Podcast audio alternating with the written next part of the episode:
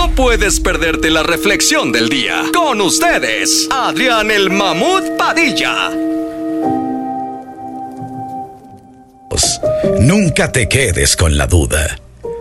Cuando yo tenía 12 años, mi papá me obligó a ir a un velorio de un amigo suyo que yo no conocía. Y cuando llegamos, me quedé en un rinconcito de la funeraria esperando la hora de irnos.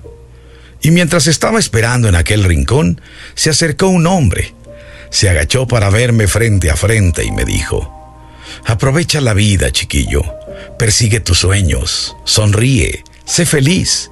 Vive hoy como si fueras a morir mañana. Pasó su mano sobre mi frente y se fue. Antes de irnos, mi papá me obligó a despedirme del muerto. Durante todo el tiempo que estuvimos ahí, me sentí muy nervioso, pero cuando miré el ataúd me asusté por completo.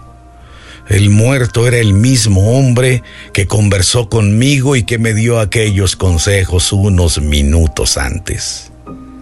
Esto me atormentó durante toda mi vida, durante muchos años, y nunca se lo conté a nadie hasta que descubrí algo increíble que cambió mi vida.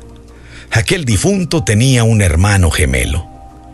Toda mi vida estuve atormentado por la duda y solo por no atreverme a preguntar. A partir de ese momento, yo ya no me quedaba callado. Si algo no entendía o no comprendía, siempre preguntaba. Y así entendí una cosa muy importante. En la vida no hay preguntas tontas sino tontos que tienen miedo de preguntar.